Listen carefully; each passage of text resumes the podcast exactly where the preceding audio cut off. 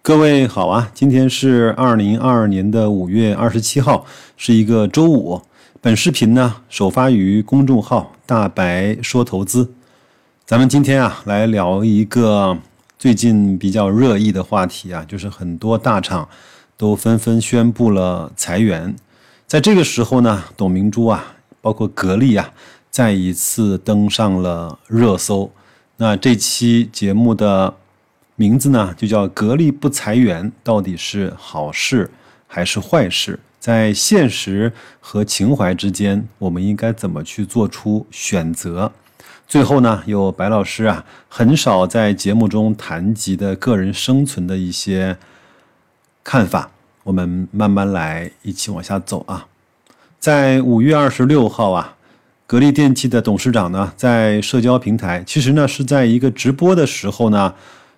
他在直播间啊，说自己呢给格力员工一个承诺，格力呢无论在任何困难的情况下都绝不裁员。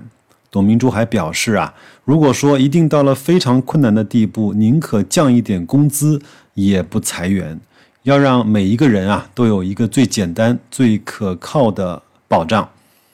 据数据显示呢，二零二一年年报，格力电器的当期员工为八点一九万人。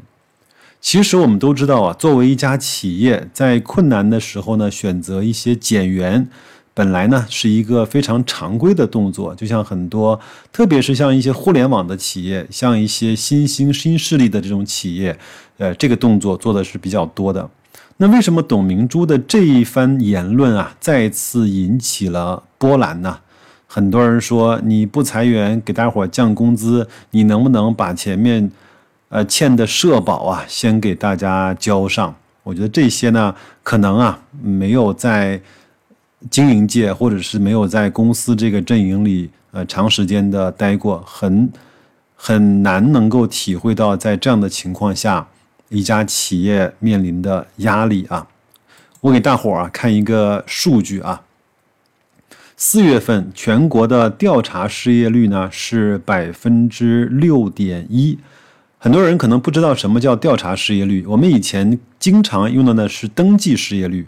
登记失业率呢，我们很低，百分之二啊、三啊什么的。因为你如果不去社保啊、街道啊，呃，去登记，你说我失业了，我能不能去领几个月的失业的救济金？它就不算你失业，就是你得去主动登记才算失业。那这个数据呢，一般都比较低，而且呢，很多人说也无法呢反映出。整个就业的情况，那最近这几年呢，我们国家开始用的是调查的失业率，就是在一定的样本里面去看整个就业和失业的情况。当然，这个呢也不是都能做到应调尽调，也有一定的偏差。但是这个呢，已经比登记失业率要好的多了。在国外，在一些发达国家，都是用的调查失业率这个指标。那么六点一是一个什么样的水平呢？可以说非常高。好，那我们再来看另外一个数字啊，城镇十六到二十四岁的年轻劳动力的失业率是恐怖的百分之十八，这个是四月份的数据，也就是意味着在这些年轻的。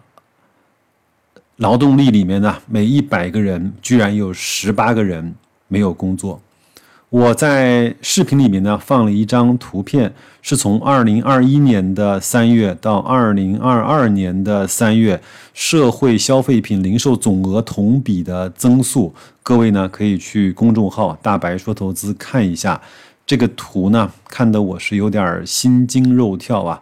在去年的三月份呢，我们的零售总额的增速是百分之三十四，那。四月份呢，就滑落到了百分之十七，一直呢到八月份，跌到了百分之二点五。那么到了二零二二年的一到两月份呢，因为一一到二月份呢，经常是合并来去看数据的，因为有春节的因素啊，呃，又抬头了到六点七。到了三月份呢，居然是负的三点五。我相信这个数字在四月份会非常的难看。我们也对比了一下啊，中国、漂亮国和欧盟呢三个主要经济体的四月份的调查的失业率，欧洲呢为百分之六点二。中国呢为百分之六点一，美国呢为百分之三点六。如果稍微熟悉一下美国股市，包括美国的美联储啊，它去做很多的一些动作的基础的要素的数据呢，主要就是看 CPI 和失业率。那失业率呢，其实是比较低的，但是 CPI 呢，呃，这一段时间是比较高的。那么在四月呢，青年的失业率，十六到二十四周岁的中国呢是百分之十八点二，欧洲呢是百分之十三点九，美国呢是百分之八点六。所以在这个方面来看，中国是面临了非常大的。压力，我们其实整个的就业情况还是不错的，因为我们的经济呢一直是蓬勃向上的，有很多的机会可以给各个年龄层层次、给各个区域的人呢去找到合适的工作。但是这一次，由于疫情的影响，由于整个多重的内外部的一些呃因素的影响啊，中国的失业率居然和欧盟一样高，比美国要高的多得多。这说明了什么呢？说明了我们的经济啊，真的是有压力了。因为在这个视频中，我没有办法去放另外的一张图，各位各位呢可以去看一下，就是失业率呢和一个指标是正相关的。说出来可能会比较令人恐惧，什么呢？就是自杀率，因为。就业成问题，那收入就会有问题，那稳定就会有问题，那甚至会影响到很多人的生命。这个如果各位有兴趣的话，可以自己去查一下，这个数字是非常的恐怖的，好吧？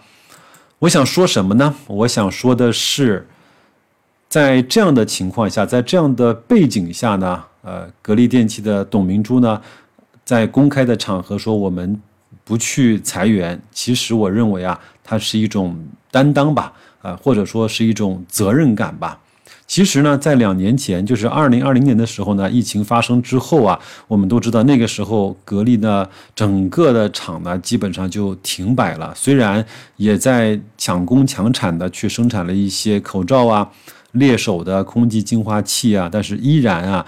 基本上全部的员工都在宿舍里待着。在那个时候呢，五月份，董明珠在一次行业峰会上表态，宁可全员降薪，也不会选择裁员。其实，呃，实际的动作也是没有裁员。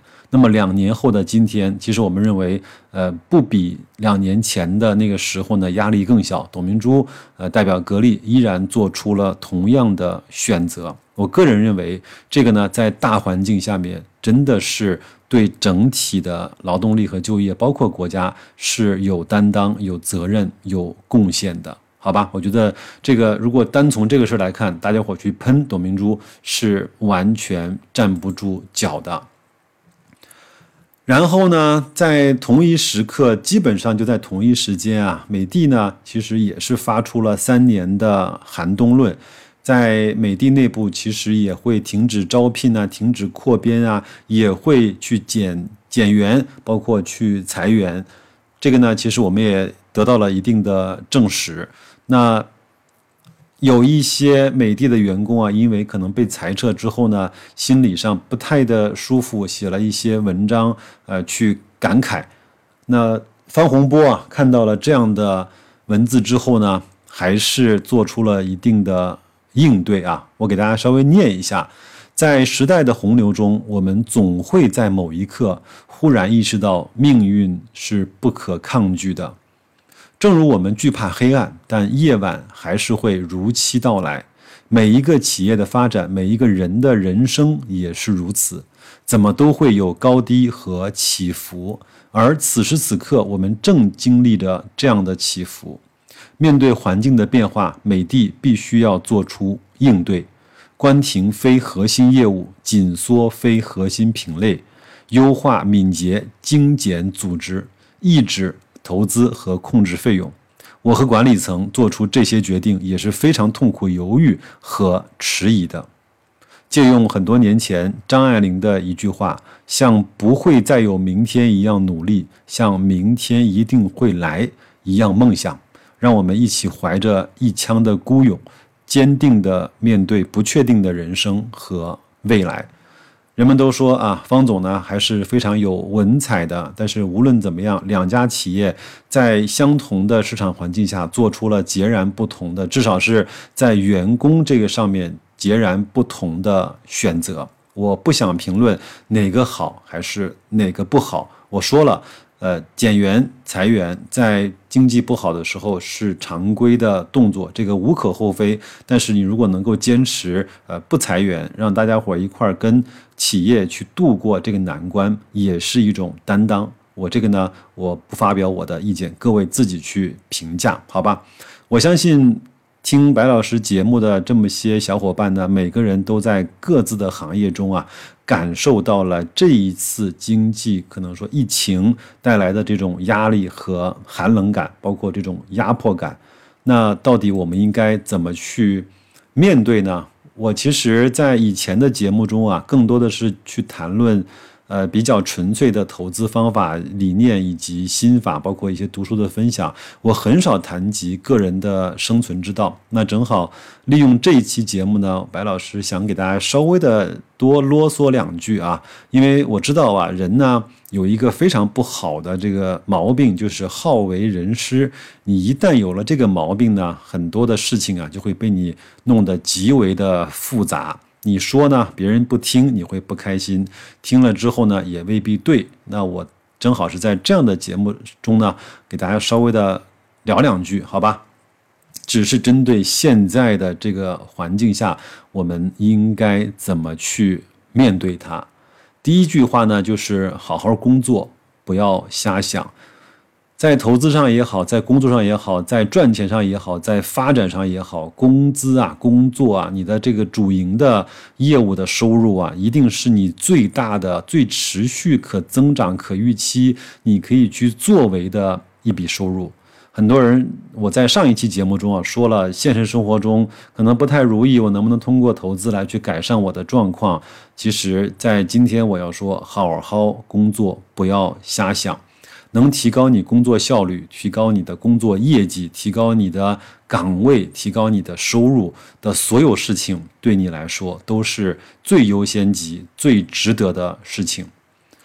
在很多年前啊，很多人有一个创业梦啊，包括互联网比较呃火的时候，VC 比较火的时候，很多人说我要为梦想而生存，为梦想而窒息啊，在。经济大潮的这种面前，在生存的面前呀，梦想这件事情，我觉得可以先放一放。就像以前高晓松说的，我们当然要去看待眼前的苟且，我们心内心深处也要去有诗和远方。但是在这个时候，我们当然要去选择放一放，把踏实，把工作，把眼前的事情，把碗里的饭吃得好一些。第三句话呢，叫顺势而为。无论是投资还是发展，都有可能是你的最优解。这个时候呢，我想起来了，雷军同志啊，他创立了一个风投的基金，叫什么呢？就叫顺为资本。他一定就是取的顺势而为这样的一句话。第四个呢，是多想一步。